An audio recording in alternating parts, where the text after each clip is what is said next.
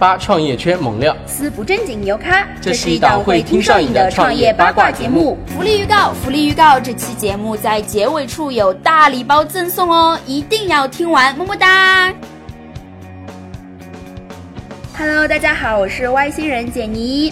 Hello，大家好，我是外星人小麻子我。们今天呢就请到了灵趣的 CEO，呃，我们的老刘来到上上我们的节目，那请我们的老刘来跟大家打一个招呼，欢迎欢迎。欢迎，大家好，我也是外星人，我是林趣的 CEO 老刘，啊，今天非常荣幸来到这个节目。那请我们的老刘就先用呃简短的话语来介绍一下我们林趣是一个怎么样的项目，好吗？嗯，好，林趣的话是一个抽象的名字，那我们实际上是做什么？是个跑腿儿的啊，这比较接地气。对啊这提到要接地气啊啊，那跑腿儿到底能干什么呢？就是能帮助用户去买东西，帮助用户去送东西，帮助用户去办事儿。嗯就只要说，哎，我现在呃比较忙，嗯或者我就是今天就懒了，懒在家里面，或者说我今天遇到急事儿了，就是在忙的时候、懒的时候、急的时候，都能用到林趣的 app 来帮你解决一些生活的琐事儿，啊、就帮你去呃做你自己能做但是不愿意去做的事情。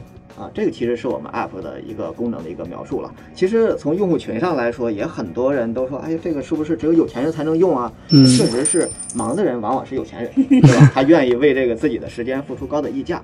但事实上，我们发现啊，在很多年轻群体，九零后啊，我我们的主持人可能都是九零后，刚才我也打听了一下，啊，九零后实际上很多时候是比较懒的，他们愿意花时间在看动漫上面，愿意花时间在打游戏上面，不愿意花时间下楼去买个可乐、买个薯片儿。哎，那这种时候在懒的时候也可以用到邻去，是这样的一种场景。其实还有一种场景就是解决急的时候，嗯啊、嗯任何人跟你的收入也无关呀，跟你的年龄也无关，跟你是否是什么群体都没没有关系。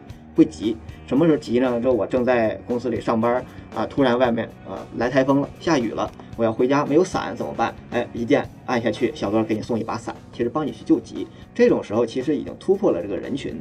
啊、人人不管消费能力怎么样，在解决急需求的时候是不会考虑价格的，价格就不再敏感了。嗯嗯所以说，可以说我们这样的一个应用，不是说只给有钱人打造的，而是给所有的用户群啊，你一定在林趣上能找到自己所要的那一点。那邻居现在目前的业务有哪些？嗯可以分别给我们说一下，嗯或者类目有哪些？啊，代买、嗯代送、代办事儿，其实就这三大分类，嗯嗯跑不出来。刚才所有的万能跑腿这叫代办事儿，就帮你办事儿嘛。呃，买东西这是最大的体量，嗯买东西这是非常高频的。然后还有送货，呃，你送礼物也好啊，送文件也好啊，送合同也好啊，或者取什么东西回来也好，这些也是日常里面、非常刚需的一些东西。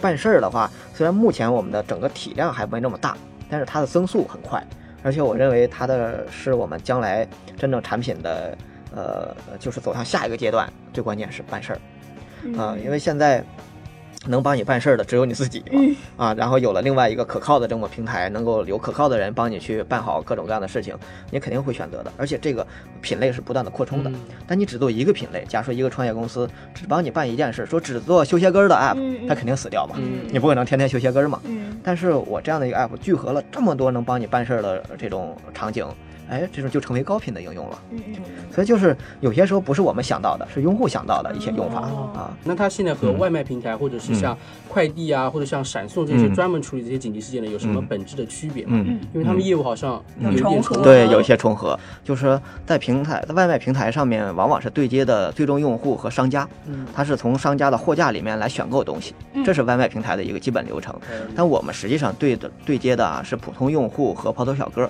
就是典型的一个叫 C to C 模式。嗯那这样的话，就是你只要对接了这个跑腿小哥这个人啊，他能做的所有的事儿都能够让他去做。这样的话，相当于我们的服务类型和这个货架是无限扩展的。呃，那再举个例子，就是呃，我突然会发现我的手机没电了，嗯但是我忘了带充电线，怎么办？用这些三大外卖平台，你肯定是满足不了自己需求的。那那我的话可以用领去直接下一单，我们叫随意购，上面我直接就是用语音，我们支持语音的，嗯也会可以写一段文字，上面说一呃给我送一根苹果的数据线过来。就一句话就可以了，你也不用指定去哪里商家，呃，去哪里去买，什么品牌都不关心，因为这个时候你关心的就是很快的给你送一根数据线，帮你救急。那我们的小哥的话，对周边是非常熟的，他可能会去苹果店里面，也可以去便利店里面，也可以去一些维修店里面帮你买到这根线。啊，那这样的话就是其实是一个对接人的一个呃一种服务类型啊，所以这是跟这种外卖平台的一个差异。甚至我们的用户这些不是你们刚才想听段子，但这是不是段子了，这些其实是真实用户的一些案例。啊，我们有一些白领用户在公司里面一不小心把高跟鞋就弄坏了。嗯，嗯，那这是一个广告，啊，对对，听起来像是广告，但实际上是真正我们订单中发生的。呃，高跟鞋坏掉了的话，那他就呼叫一个跑腿小哥过来，把他的鞋取走，到周边的或者可能菜场里面找一个维修点，或者商场里面找一个维修点，帮他修好，很快的就送回来。其实这些我们才认为是跑腿的一个真谛。还有非常典型的用户在半夜里面胃疼了，就这些都是可以通过我们小哥帮你买药。这种买药的话，不会是说有一个货架上面说琳琅满目的说一百种、一千种药，你自己在那选。这种时候，小哥是跑到二十四小时药店啊、给你打一通电话，呃，由这个医呃药店的技师，呃，就是医师会跟你来讲说，哎，你是什么症状啊，是怎么样？还有推荐你买什么药？你说可以，给我买过来吧。这才是我们临去跑腿的一个非常差异化的一个点。可是我很担心，如果我在半夜凌晨两点，嗯我肚子疼了，嗯然后我说我我肚子疼，你能不能给我买药过来？万一是个嗯呃啊，坏是人，是是个 是个坏大叔，是个坏大叔吧？啊，对。那我们是通过几方面来啊规避或者解决或者减少这种出现问题的风险。呃，第一条就是有一个严格的审核制度。啊、我们的所有的跑腿小哥都必须到我们指定的培训点儿啊、进行实名认证啊、还有一个我们的特点吧，就是我们跟上海市的刑警总队有一个对接。但是，目前还没有达到 API 的对接我们是这种隔日的，叫离线的，二十四小时。我们会把所有的呃准备注册成跑腿小哥的人员的信息都给到这个刑警总队的这个技术科，告诉我们有哪些有有没有前科，有没有犯罪记录，或者是甚至是不是在逃犯啊，这些他们都会告诉我们，我们才决定是否给他们进行开通。嗯所以说，这是从一个审核的这个机制，就能够规避大量的风险，把一些不靠谱的人就是拦在外面了，他不会说进到我的这个服务群体群体里面来，这这是一个办法。还有一个办法就是在这个做单的过程中啊，呃，因为难免会有的人服务差，有的人服务不好，那么服务不好的用户就会投诉，是啊、打低分。一打低分的话，这个小哥其实在我们系统中的那个 credit 就是那个分值就会降低了。一旦降低，他就会发现，哎，怎么别人能接到单，自己怎么没有单呢？啊他是不是接不着？他是看不见，我们根本就不会让他看见了。啊，那这样的话，他慢慢就在他说平台没单就走掉了，实际上是因为他自己做的不好，他自己可能会有一些潜在的一些风险，有一些问题，那么他就会从这平台淡出了。那我们好像一开始听说，嗯呃，其实你们做领趣的时候，也没有想到说是做一个跑腿平台，好像是从邻里之间的社交开始做起。对。那后来怎么又转型了呢？对，其实这个原因很简单，程序员对说想做一件做一个事情，他对这个社交是非常迷恋的。程序员很很宅，但是特别喜欢社交啊。其实这有点矛盾，但事实上是这样。程序员一般创业都想搞一个社交平台，一炮打响，做个陌陌。对对对，啊，这个不展开了。就当时我们。特别想做社交，嗯就从美国的一些创业公司里面去选一些原型嘛，也想去学习，选到了那个叫 Nextdoor，嗯嗯他是做邻里之间社交的。那我说，哎，这看着不错，在美国发展还可以，那我们就把它学过来。呃，我们其实在国内是学习这个 Nextdoor 林立社交第一家，嗯后来还有一家，大家可能听过，叫叮咚小区。哦，啊但是后来不行了。，对我们比他其实那个项目呃更早做，但是更早死掉，他因是他他之前有打过很多很多地铁广广告，但是做不起来。就就是是你会发现，我们当时没钱也做不起来，他后来有钱也做不起来，这就是邻里社交。邻里社交是一个弱需求，只能死掉，所以我们的项目就死掉了 啊只。能死掉。对对对，所以这是唯一的一个结果。好在就是我们项目死掉了，但我们团队建起来了。嗯啊，我们当时大家一起呃一心想做想出去创业的这几个人说，哎这项目做不下去了，但我们不能散呀，好不容易几个人呃志同道合的聚在一起，缘分到了呀缘分到了呀，那那肯定要做呃要下一波，呃那我们就在想怎么办。那我们当时就说，我们其实技术员刚才说到了，一边宅喜欢社交，另外一边还是有点懒，有点懒的啊，不想出门了。刚才说到宅，其实不想出门了。那就说，那我们平时买水果怎么办？他老婆老是让他去买水果，他烦死。我们技术合伙人说，他烦死了。嗯那我们让碎送水果吧，这样你不就不用去买了吗？先解决自己的需求出发。那我们就做了一个送水果的呃微信公众号，比较清亮嘛。是哎，发现用户需求很多很旺盛，大家都是在那上面下单。问题又来了，用户下单很多，商家都是夫妻老婆店，嗯呃，用户喜欢买水果的时候，他也是店里面相对比较忙的时候，不送，来不及送。哎，来不及送，或者说他不送，他说呃给给用户打电话说你到店来取吧，这我们平台的价值几乎就为零了，没意义了啊。那我们就说得解决这个问题。呃，我们判断出来最关键的问题在于物流没有跟上，嗯就是没有人帮他送货。那怎么办呢？那我们是不是招募呃一些全职的人穿上我们的衣服给他送货呢？我们当时还没有钱，嗯，那么也没有投资，怎么办呢？那我说，哎，招点兼职吧，便宜，那一单一单算钱。所以说，我们最早就搭建了一套兼职系统，用 App 用这种安卓上面的 APP 来管理这个众包的配送员。当时我还不知道众包这个概念呢，嗯只是叫做兼职的送货的小哥。那么把这些人招募进来，然后用 App 来管理他们。后来，呃，我们的天使投资人就看到我们这模式了，他说：“你这个叫众包。”我说：“哦哎，什么叫众包 啊？”他是举了一堆美国的什么 Instacart 啊、Postmates 啊、DoorDash 啊，就这样的一些竞品，美国的竞品，让我去分析啊，让我一看，哎，跟我们好像很像啊。我当时不知道有这些家，我就感觉好像。啊，然后他们说你只要也照着他们做，我就投你钱。后来哎就投我们了，投我们说我们也是按照自己的思路在走。后来哎果然发现这个模式是对的，嗯这模式是越来越多人认可，然后我们这个单量也会越来越多，用户体验也不错，哎我们才知道啊，那我们的投资人真是高瞻远瞩啊啊！你们其实在做这个事儿，但是不知道这个事儿叫什么。对对对，那我们就反正傻傻的就按照这个方向去做，哎，果然还能做成啊！当时就是把这模式建立起来了之后，呃，呃吸引了也是其他的一些投资人。那我们的 A 轮投资人就是呃是 IDG，啊、我们当时就去给他演示了我们产品。他他说所有外卖平台都不能送满级甜品，满级甜品因为是冰的嘛，是啊，夏天对时效性要求很高。啊、那我们说试一下你们行不行？当时其实我汗如雨下呀，啊、但我也得硬撑着，我说可以。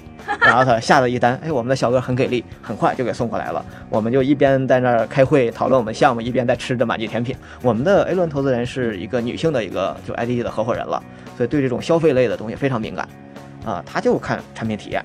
他也不太管你讲的那个故事啊，跟你你你吹嘘的那些什么模式啊，不太管，他就是实实在在用你产品，你好用，证明你的团队可以；你不好用，你吹的再多也没用。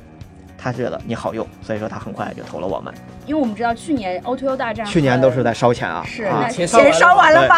直接一点就是钱用完了吗？啊，呃，如果钱用完了，咱们今天可能在见不着了就啊，也可以可以见，可以可能谈的新项目了。对对，我们这项目不错，我们肯定不会轻易放过，呃，也会坚持做下去。那我们钱肯定没有用完，而且我们还剩很多，就是粮草还是粮草还是非常充足呃 充沛的，是因为我们及时的刹车了。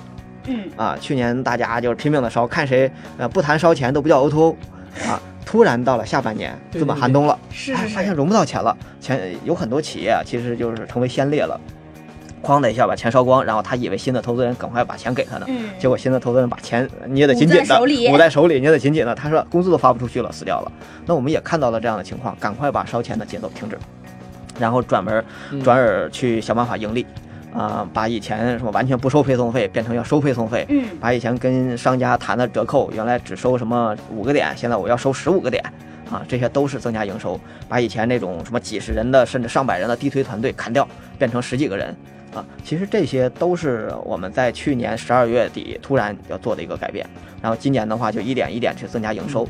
去年我们最多的时候，一个月也会烧掉将近将近一千万人民币呢，啊，这这也是非常厉害了。对，一个月烧掉，千万人，对，对，那嗯。邻居这样子把补贴停止之后的话，嗯那肯定用户就会不用了。那你怎么改变这个局面呢？用户呃会在短时间内面少下来，嗯但绝对不会特别特别少啊。我们发现就是我们这样的一些个性化的跑腿儿啊，非常丰富的服务品类会留住一批人的，而且这批人恰恰是高净值客户，嗯，他们愿对我们刚需用户，他不管你的这配送费高啊低啊，你帮我半夜里买到药了，嗯，那我就坚决的用你。嗯。呃，我们其实不局限于上门和不上门的，我们就是你自己刚才讲到的，在你忙的时候、懒的时候、急的时候，三大场景里面，你想让别人帮你办事儿的时候，可以用我们。但我不是说我用价格来勾起你的呃欲望，说用说因为用我能便宜，所以你在用，这种的话不行，因为帮你代办一定是要额外的溢价的，没有嗯免费的午餐嘛。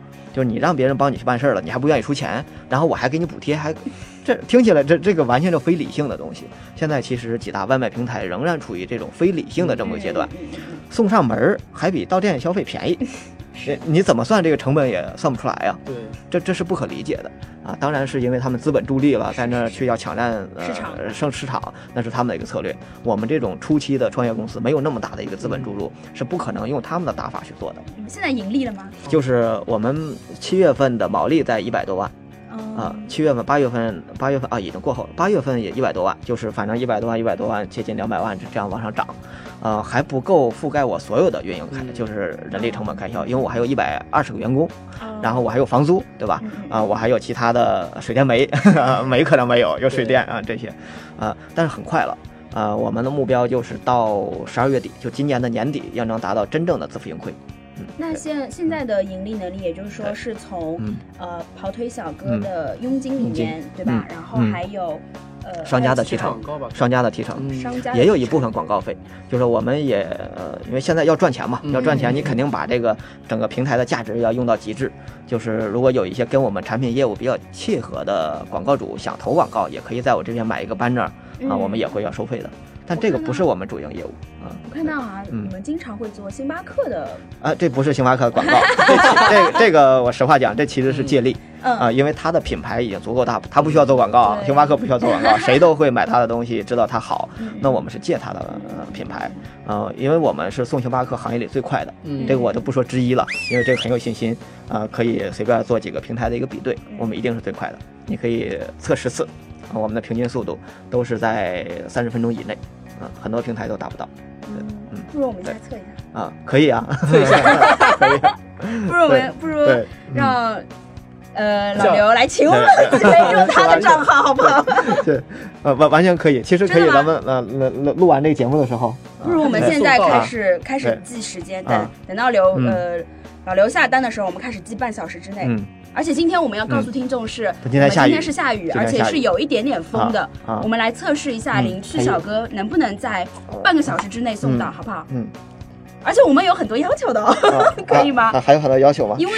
我们可以嗯，因为我看它 A P P 上是可以设置很多备注啊去什么，冰对，去冰、半啊糖对这样子的是吧？，可以来，呃，哇太好了我我一般是热拿铁中杯，嗯，我先把我的点好，好，那我要大杯去冰无糖香草拿铁。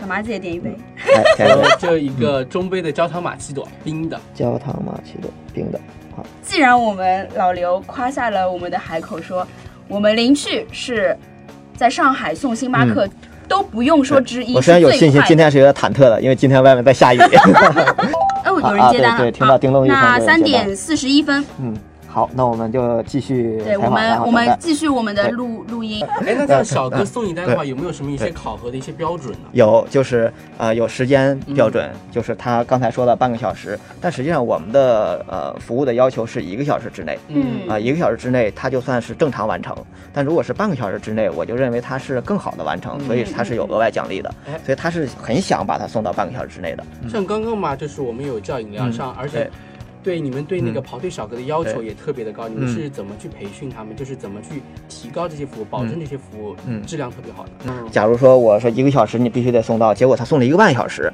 那我是要扣掉他二十的，啊，还是把他要进号，还要去培训。明白。呃，比如说跑腿小哥嗯。是在你们的 APP 上嗯，有自己的账号，嗯然后你们去扣他的钱吗？还是怎么，呃，样？都是有账号的，嗯因为他现在买这杯咖啡给咱们买，他是要自己从兜里面掏出真金白银给到店里面的，他是定期从我这里提现，因为咱们用户的钱是付到我们平台系统里来对对。对对。啊，所以这样的话，其实我对他是有筹码的，嗯就是他有钱压在我手里，所以我说啥他必须得听，不然我要扣你钱。押金啊，对对，就是押金这个概念。是啊那像林区上面这些小哥，他跑腿的话，他的配送的一个费的一个定价是怎么定的？这我可能不能讲太细了，因为这可能也是我们一个核心竞争力。嗯。啊。我们是针对不同的服务类型区别定价的，我只能讲到这一点。啊。哦就是如果说我做的很粗犷，我所有的跑腿都一个价，或者是让用户自己来去揣摩吧，自己该付多少钱，那成交率会很低。那我们是根据呃距离、时间，甚至跟这种刮风下雨都有关系。就如果说现在外面大台风积水了，小哥出勤的很少，那我你咱们打开 app，其实这个价格自动上浮，我们会有那个动态议价的，嗯就跟 Uber 那个一样。对，这样的话，你加了这个议价，那些坚守在岗位上的小哥就为你服务了；那些不愿意议价的，可能那需求就被抑制住了。嗯，这样的话，就是我宁愿是服务这些更有刚需的用户，也不是说让大家都能下单，结果一部分呃大部分订单满满足不了，那就不好。那我们现在是三点四十七分，啊，又开始计时了，你一计时我这 就非常紧张。小哥用了六分钟就已经取到货了。啊取到货那啊小哥在距离我们四百多米的地方，现在来给我们送货。现在园区上面的嗯。派单模式是一个嗯。怎么样的一个模式？呃，我们是呃，我认为是我们做的比较精细的，叫做嗯。派单加抢单。哦，呃，现在大量的这种众包管理的平台啊，都是纯抢单，像 Uber 这种做得好的，它叫纯派单，我们叫做派单加抢单，是一个相结合的这么一个过程。嗯。我认为这样更适合我们这个业务的一个呃就多样化，因为我的服务类型不一样，嗯。有的服务类型我就纯用派单，像这种买咖啡谁都会，嗯。就是标准化的简单的任务我就用派单，这样的话谁离得近，嗯，谁以前的这种分值高，我就给谁，这样公平合理。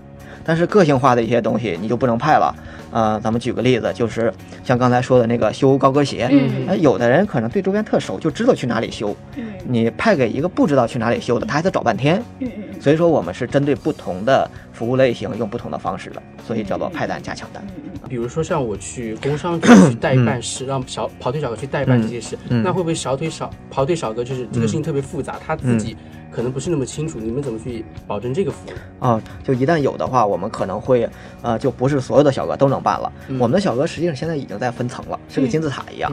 最底层的这个小哥，他们的标签就是会买东西，嗯谁都会买东西。派单模式对，派单模式，刚才说的那种，谁都会买东西。然后还会有一些标签，他们会开车，我给他打个会开车的标签，他能够我们有个租个司机的服务。现在平台上大概有多少小哥啊？现在我们注册开通的总数在六万多，呃，每个月就接过单的是在四千多。嗯，到了到了，我们的咖啡到了，很快十四分钟就完成了。那我们现在来检查一下他买的单品，对不对啊对吧？这个我们的我们想喝的内容 对不对？哦，是对的，是对的。啊，嗯，这是对的，但去冰这个没没有完成好。对对对对啊。呃我们现在我们收集了一位。呃，零趣的用户啊，他用了我们零趣之后的一些评价，啊好不好？啊我们来听一下。啊，这刚好也是跟星巴克有关，对对对啊是吗？对 没有错嗯，啊，我今天用零去就是买那个星巴克，然后呢，星巴克只离我两百米，结果我等了你们三十四分钟才送到。我是觉得我花这个九块钱买这个时间非常不值得。另外就是一个付款的问题，付款的时候那个小哥跟我说你在公众号里面点那个完成订单，然后线上付款，结果付不了，结果是他第二次再回来问我收的现金，然后这个体验非常不好。嗯是在平台上没有把钱付掉。对一个他他啊反映两个问题对我我应该能听到了。这个对这首先要感谢这位用户啊 体验我们的产品。对啊，当然也提了一些非常宝贵的意见嗯，应该用的是随意购。嗯。就是随意购买的这种方式，哦。就是打开我们的 app 的界面就可以看到我们的主界面，第一个叫随意购，第二个叫星巴克，就是就是这种货架上标品购物的这种方式。那我刚才咱们体验的是这种标品购物的方式。对，呃，就是当然这个他提到了两两百米嗯，因为配送员会在自己等单的地方，他可能这个等单的地方他是一公里之外的配送员，这是有可能的。另外一个就是我不是说呃狡辩啊或者怎么样啊，三十四分钟，其实在我们整个的这个配送里面，包括在整个外卖的这个行业里面是非常快的这么一个速度了它不是一个超时的这么一个值。当然，用户的期望值可能会更高，他希望邻居做得更好，我们也会更努力，希望以后用户呃都认为三十四分钟是慢的，我们十四分钟就能送到，那那是将来的最好的一个状况。我们可以说就是产品可能那个引导还不够明显啊、我们事实上是可以在产品订单里面叫追加付款的方式来线上支付的。啊，我相信这个用户应该是我们的新用户，应该是第一次使用，也非常抱歉给他造成的一些困扰啊、那我们还是希望就借这个呃平台嗯啊、呃让我们这位新的用户能够继续再体验一次。还有一个用户嗯他是叫了七次单，嗯没有叫到，我们要不要听一下他的啊一个反馈情对，况这？这个可能呃，我要知道他是在什么区域啊，这个区域很重要。好，我们听一下。好昨天中午着急给家里人送一个文件，下午就得用，用邻去叫了七次，我还加了钱，居然没有人接单。像这样人手不足情况，什么时候能改善一下？他好像也没有具体说是什么商啊圈，，没有说具体哎，没有具体说，啊。他是说给家里送啊，旗舰送，旗舰啊嗯！但有一点我非常感谢这个用户，因为他他不是说我以后不用了啊，他是说期待我改善一下 啊，对这个他还期望下次再用呢，对这个非常感谢。。啊，那这方面就是呃，咱们不用去纠结他到底当时在哪个区域了，嗯因为确实有的时候我们会有不接单的一个情况啊，这个我不能否认，我们达不，我们目前还没有达到百分之百接单。嗯嗯呃，那这种，呃，如果说没人接单的时候，刚才你看这个用户也是通过这种加小费的方式来激活配送员，有有这种可能性。然后还有一些机制，就是我们系统也会自动的议价。呃，通过价格杠杆来呃撬动这个配送员，让他们来去接。但如果真的是运力，就当时死活就在那高峰点，嗯就是没人的话呃，我们也暂时是放弃的，嗯就是我会告诉客户我是要主动取消啊、然后让他选择其他的方式，然后再给他一些送一些积分，对对对，送一些积分，希望你下次再来啊！这这这，其实，在滴滴在初期就是这么干的嗯啊，他没有办法说在初期呃开展一个业务的时候，他宣称我是百分之百的。呃，如果这种的话，其实是给自己埋了个坑。是是是你做不到百分之百，你宣称百分之百，用户的期望值就不在那儿。还有就是，如果发现某些地区的这个呃取消率啊，就是接单接单率不够高，那我是重点要在这区域招聘，嗯，就我还是加大供给的方式来改善这个问题。嗯对嗯。现在 A P P 中哪一个服务的使用频次是最高的呢？嗯，其实就是我们刚才的随意购，哦就看起来说用户有些困扰，但是仍然有大量的老用户。我们的核心用户用随意购是解决他生活中所需。嗯啊、今天下雨，一般下雨天会发现我们随意购里面有好多特别的产品、特别的商品被购买，什么呢？拖鞋，这非常有意思啊、你看用其他的，你说外卖平台买拖鞋，这个几乎是不可想象的。然后我这外卖一听就是餐饮嘛，但是在领趣上面，它是一个自由的这种购物的或者跑腿的平台，买拖鞋就顺理成章了。就是刚刚其实有提到嘛，就是有三大块嗯都是帮用户去代办很多事情。对那你代办的定义非常广，你怎么去确定这一些需求呢？这种需求刚才其实也都提过，我们是还是想从用户在万能跑腿下单里面去提炼，我不想总是去发明一些，嗯呃，去硬推给用户一些东西，他说我不这么用的，你给他硬推，这样成功率就会比较低。万能跑腿里面总会，我们在上海有存量的安装有两百万了嘛。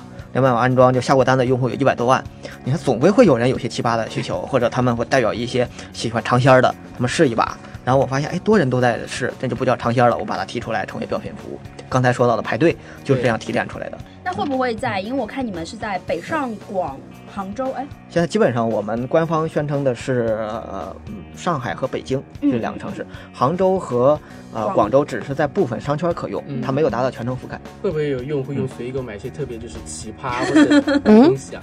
呃，奇葩的确实有，比如，呃呃，比如呃，计生用品就不说了啊，这其其 其实不算奇葩，因为在各种节日里面，可能这种量也比较多。嗯。但我们成交过奇葩的订单是是帮汉庭开一间房，哦，对，是有这样的，就是开好，反正钱都付好，把房卡送送过去。啊、这个不是在随意购里面了，嗯随意购是买东西嗯，这个是在我们万能跑腿这个类目。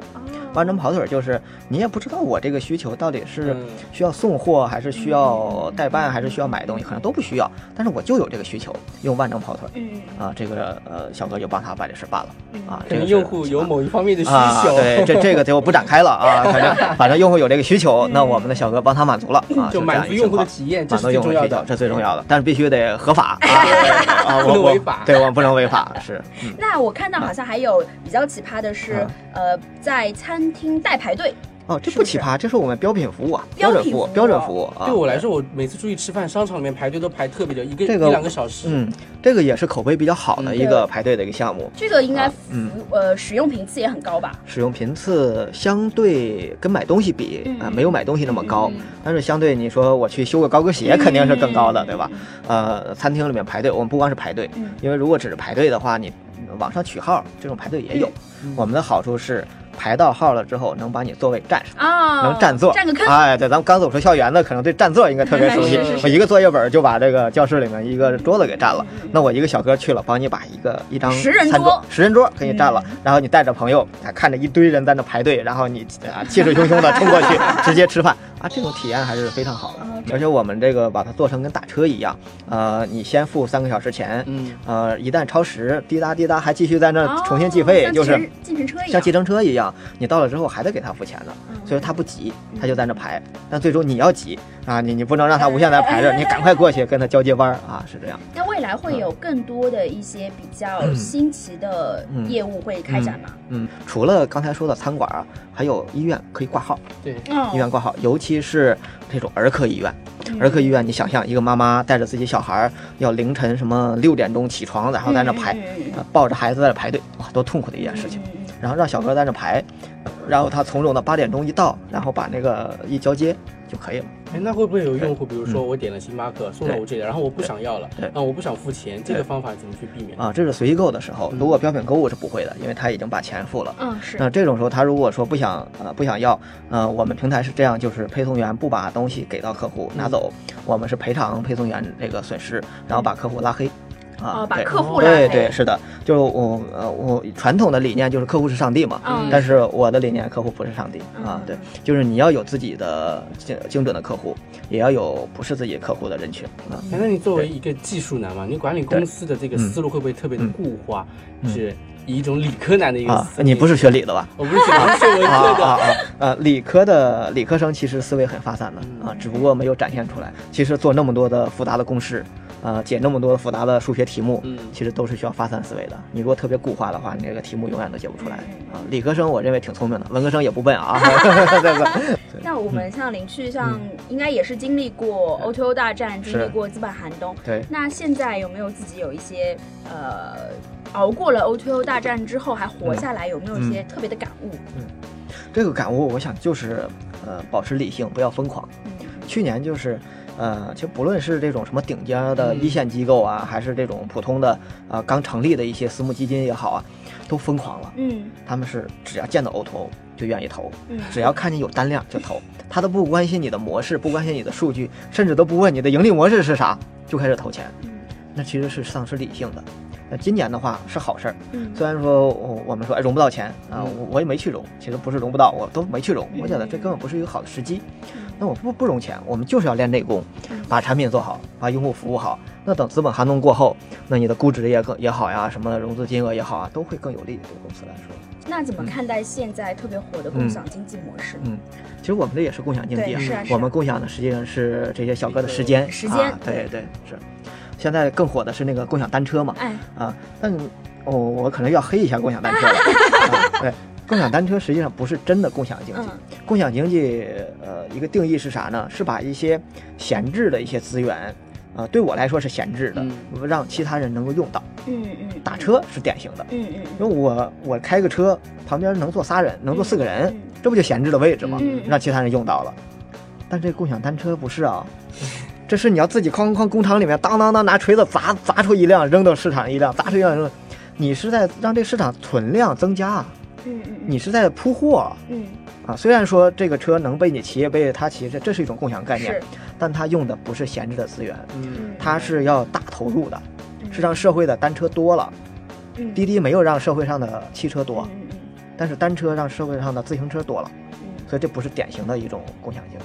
嗯呃，当然，我认为现在这几个共享单车做的非常棒，因为它有最好的一个特点就是叫失控式传播。嗯。这一辆车出去在那随便转是，很多人都看到了，哐哐就下 app，嗯这不用说花巨资来去。但是它有它的一个劣势，就是它其实要维护啊啊，你的这个成本啊，对呃，丢失啊甚至对人的一啊。些信任度都是考验。对，这些都是考验。呃，当然这些我估计他们会有一些办法来去克服，嗯可能我们也能帮助他们。我们派出我们的几万个小哥在全程帮他们找丢失的自行车 啊，就是就合作上了。对，就合作上。那今天我们的我是外星人节目就到这里结束啦，谢谢大家收听。八创业圈猛料，四不正经牛咖，这是是一档会听上瘾的创业八卦节目拜拜拜拜。我们今天的互动游戏呢，就是前十名在喜马拉雅平台上答对节目里领取跑腿小哥是用了多少时间送到星巴克饮料的呢？答对的小伙伴，我们每人会送一套领趣的满减优惠大礼包哦。那中奖的听众，麻烦你一定要注意私信哦。